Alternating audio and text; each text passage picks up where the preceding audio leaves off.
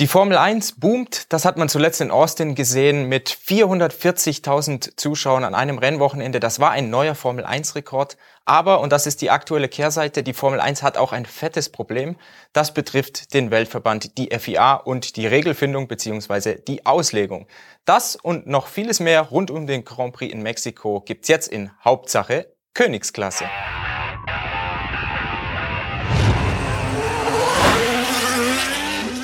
Ja, legen wir los und zuerst einmal möchte ich dem Joel danken, der mich letzte Woche vor dem Grand Prix in den USA würdevoll vertreten hat. Jetzt spielen wir uns aber wieder die Bälle zu und damit ist gemeint, dass ich mich darüber freuen würde, wenn ihr fleißig in den Kommentaren diskutieren würdet, auf einem guten Niveau, so wie ich es von euch gewohnt bin. Und zwar glaube ich, dass es aktuell richtig, richtig viel zu diskutieren in, gibt in der Formel 1, was jetzt nicht unbedingt die Rangfolge an der Spitze betrifft. Max Verstappen gewinnt ja Rennen um Rennen, aber die Formel 1, die hat aktuell ein Problem, weil kein Rennen in, den, in der letzten Zeit eigentlich wirklich ohne Kontroverse abgeht.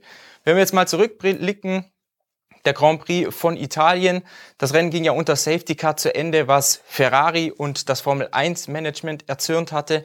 Danach hatten wir das Rennen in Singapur, wo Sergio Perez hinter dem Safety Car drei Vergehen begeht, aber nur für ein einziges bestraft wurde. Perez hatte die Chance danach, ähm, sich vor den Sportkommissaren zu rechtfertigen. Er bekam nur eine 5-Sekunden-Strafe, was ihm das Rennen schlussendlich gerettet hat. Er wurde dann Erster, hat also den Rennsieg davongetragen.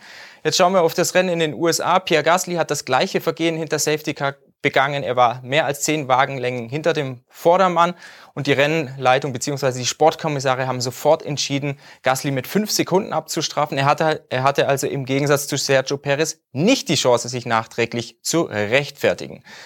Dann hatten wir noch die Nummer mit dem Bergekran in Japan, als Gasly ja fast in diesen Bergekran gerast ist unter Safety Car.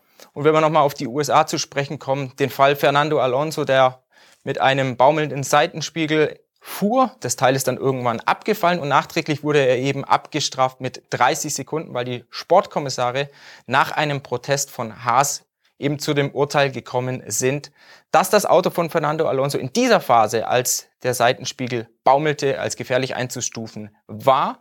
Und ähm, diese ganze Urteilsfindung, die wurde auch untermauert durch den technischen Delegierten und auch durch ja, vier Experten, die gesagt haben, dieses Auto der Alpine war eben zu dieser Zeit unsicher.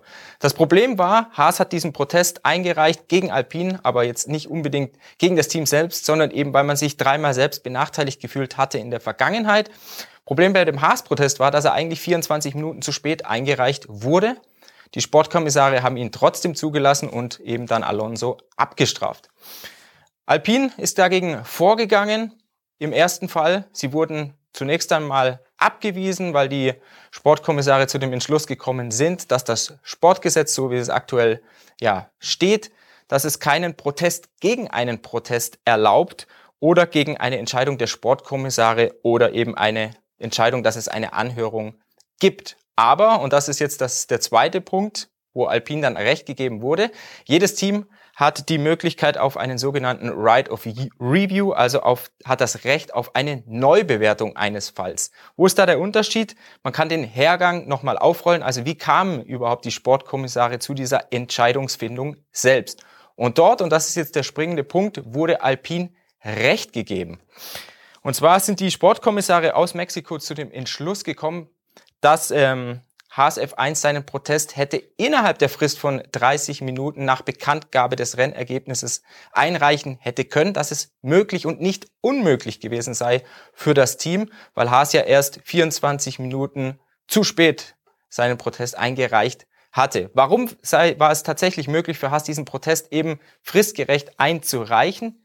Weil das Team nicht weit entfernt ist vom Büro der Sportkommissare und, und das ist jetzt noch ein ganz, ganz wichtiger Punkt, Haas hat diesen Protest zu spät eingereicht, weil die Rennleitung um Nils Wittig dem Team gesagt hat, man habe nicht eine halbe Stunde, sondern eine Stunde Zeit, um den Protest vorzutragen. Und die Rennleitung, die hat eigentlich gar nicht das Recht, sowas zu sagen, beziehungsweise sie können ja die Sportgesetze nicht außer Kraft setzen. Ihr merkt, das ist ein ziemliches Chaos. Es ist extrem schwer, dort den Durchblick zu behalten. Schlussendlich ist herausgekommen, dass die Sportkommissare entschieden haben und das ist jetzt die finale Entscheidung, dass Fernando Alonso nicht mit 30 Sekunden hätte bestraft werden dürfen, dass der Protest, der ursprüngliche von Haas, gar nicht hätte zugelassen werden dürfen.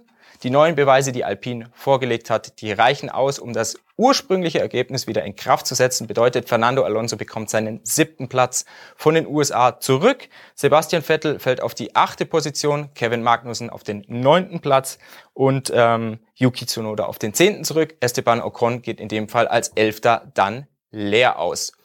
Was meint ihr? Lasst es mich in den Kommentaren wissen. Blickt ihr da bei der ganzen Nummer aktuell noch durch? Was denkt ihr über die FIA? Wie sollte die FIA reagieren? Aus meiner Sicht braucht es über den Winter eine richtige Regelreform.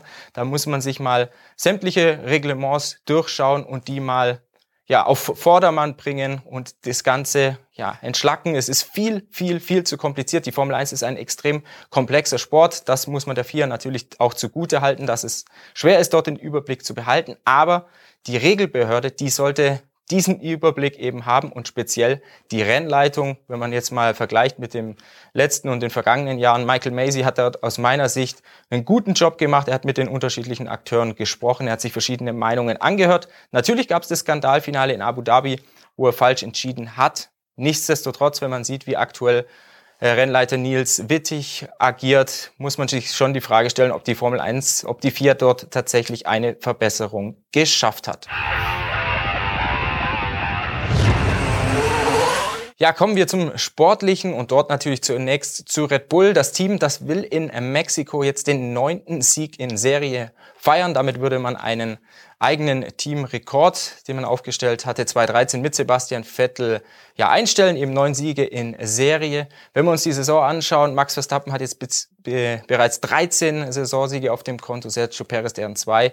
Im Duell Red Bull gegen Ferrari steht es 15 zu 4 was nichts anderes heißt, als dass der Red Bull RB18 das aktuelle Auto als eines der erfolgreichsten Autos überhaupt in die Geschichte der Formel 1 eingehen wird. Die Chancen auf weitere Erfolge stehen sehr gut. Mexiko, da hat Red Bull mit Max Verstappen bereits dreimal gewonnen. Mexiko war eine Art Paradestrecke für das Team in den letzten Jahren. Dort konnte man einen kleinen Vorteil durch den Honda Turbolader ausspielen. Der ist etwas größer als die Produkte der Konkurrenz und das bedeutet, dass der Leistungsverlust in der dünnen Luft etwas geringer ausfällt. Zu Red Bull muss man noch sagen, dass es jetzt endlich eine Entscheidung gibt zum äh, Verstoß gegen den Budgetdeckel der Formel 1. Man hat sich da mit der FIA auf eine Strafe geeinigt. Diese Strafe, die wird um 16 Uhr deutscher Zeit ähm, bekannt gegeben, leider vor dem Dreh unseres Videos. Aber was man schon so gehört hat, beziehungsweise was gemunkelt wird, ist, dass Red Bull eine fette Sportstra äh, eine fette Geldstrafe bekommen soll und dann noch eine Strafe bezüglich der Windkanalzeit, also was die Entwicklung angeht, dass man dort eben mit einer reduzierten Windkanalzeit ab dem kommenden Jahr leben muss. Schauen wir, ob es dann tatsächlich so eintritt. Wie gesagt, um 16 Uhr deutscher Zeit will sich die FIA dort am Freitag äußern. Ferrari ist der härteste Verfolger eigentlich von Red Bull in dieser Saison gewesen. Ferrari hat es geschafft, zwölfmal eine Pole Position in bis ähm, herauszufahren. Red Bull steht dort bei sechs Poles. Das zeigt, der Ferrari ist ein Samstagsauto und er ist das vor allem seit der Sommerpause hat sich die Scuderia eigentlich dorthin entwickelt, dass man auf eine Runde Red Bull heraus, herausfordern und auch schlagen kann. Problem ist am Rennsonntag, da war die Reifenabnutzung in den letzten Rennen zu hoch. Da gab es jetzt aber in Austin einen kleinen Lichtblick. Wenn wir uns den ersten Stint von Charles Leclerc anschauen, da hat er es geschafft, den Medium-Reifen über 18 Runden zu konservieren, gute Rundenzeiten auch hinzulegen, obwohl er im Feld ja überholen musste, sich nach vorne kämpfen musste. Hinten heraus, da ging dem Ferrari dann wieder die Reifen ein. Da war Leclerc ja auch auf den Mediums unterwegs. Das hatte aber folgenden Grund. Er musste sich anfangs gegen Max Verstappen verteidigen. Er konnte sich nicht wirklich verteidigen, weil Verstappen und Red Bull einfach einen viel zu hohen Topspeed haben, speziell wenn das DRS offen ist. Und da bei dieser Verteidigungsschlacht hat sich Leclerc die Vorderreifen zerstört. Mercedes hat es geschafft, in Austin näher an Red Bull einen Klassenprimus heranzurücken. Man hatte eine Reihe von Upgrades ähm, gebracht, dazu das Auto noch so um rund 5 Kilogramm abgespeckt. Das Ganze hat dann natürlich auf der Uhr ein paar Zehntelsekunden gebracht. Dadurch waren Hamilton, war Lewis Hamilton speziell näher dran an Max Verstappen. Mercedes roch sogar so ein bisschen am Rennsieg, hat dann schlussendlich nicht geklappt. In Mexiko, für dieses Rennen ist man wieder vorsichtig optimistisch, wie es Toto Wolf ausdrückt. Man hofft, dass die Upgrades auch auf dieser Strecke wirken. Interessant zu sehen ist es dort, ob Mercedes seinen neuen Frontflügel auch einsetzen wird. Den hatte man ja in Austin nicht eingesetzt. Unter anderem, weil es nur ein Exemplar davon gab und weil die vier Technikdelegierten etwas gegen diese fünf Winglets zwischen dem obersten und dem zweiten Flap hatten. Das sind ja eigentlich Stabilisatoren, die Mercedes eigen, ja, als Flügelchen zweckentfremdet hatte. Am Donnerstag in Mexiko sah es so aus, als ob Mercedes diese fünf Winglets abgebaut hat. Schauen wir mal, wie das dann in den Trainings ja, sein wird. Wir haben noch ein paar Brandherde in, im Mittelfeld der Formel 1 zwischen Alpine und McLaren. Da geht es um den vierten Platz in der Konstrukteursweltmeisterschaft zwischen Alfa Romeo und Aston Martin um den sechsten Platz und zwischen Haas und Alfa Tauri um den achten Platz. Und es ist ziemlich wichtig für die Teams, nicht nur wegen des Prestige, um eben ja den jeweiligen Platz zu erobern. Also sprich, Alpine würde gerne natürlich Vierter werden, McLaren auch. Aston Martin würde gerne Alfa Romeo noch vom sechsten Platz stoßen und Alfa Tauri Haas gerne noch überholen, weil es dort eben um Millionen geht in der Ausschüttung der Formel 1. Zwischen den einzelnen Plätzen, da liegen so zwischen 5 und 10 Millionen US-Dollar und die hätte man natürlich gerne, um sie dann auch ins nächstjährige Auto zu stecken. Kommen wir zur Rennstrecke selbst in Mexico City. Wir haben es mit einer 4,3 Kilometer langen Rennstrecke zu tun. Es ist nach Monaco und Zandvoort die drittkürzeste im Formel 1 Rennkalender.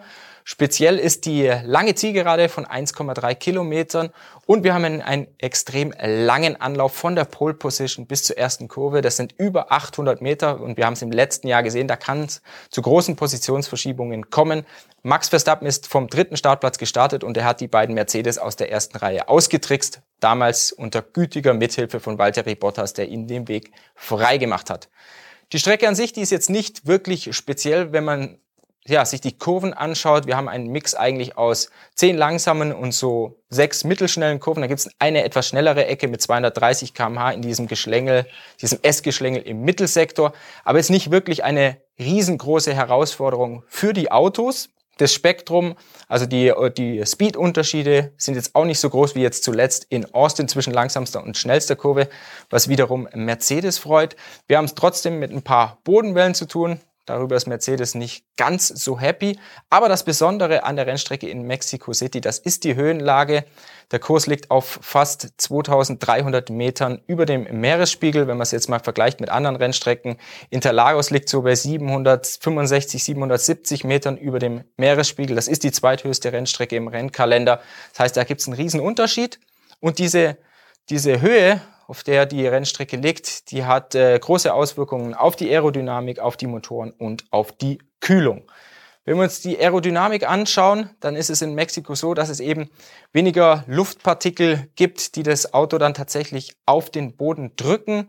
Es ist so, dass die, die dünne Höhenluft dafür für einen Abtriebsverlust von 20 bis 25 Prozent sorgt. Und ich habe mir da mal ein paar Zahlen besorgt. Ähm, so ein Formel-1-Auto generiert bei 150 km/h einen Abtrieb von etwa 800 Kilogramm, also 800 Kilogramm, die das Auto auf den Boden pressen. Und wenn wir jetzt von einem Abtriebsverlust durch die dünne Höhenluft von 20 bis 25 Prozent ausgehen, dann sind das 160 bis 200 Kilo weniger, die die Formel 1 Autos dann eben haben auf einer Strecke wie Mexico City im Vergleich zu einer Piste, die auf ähm, ja, Höhe des Meeresspiegels wie etwa Zandvoort liegen würde.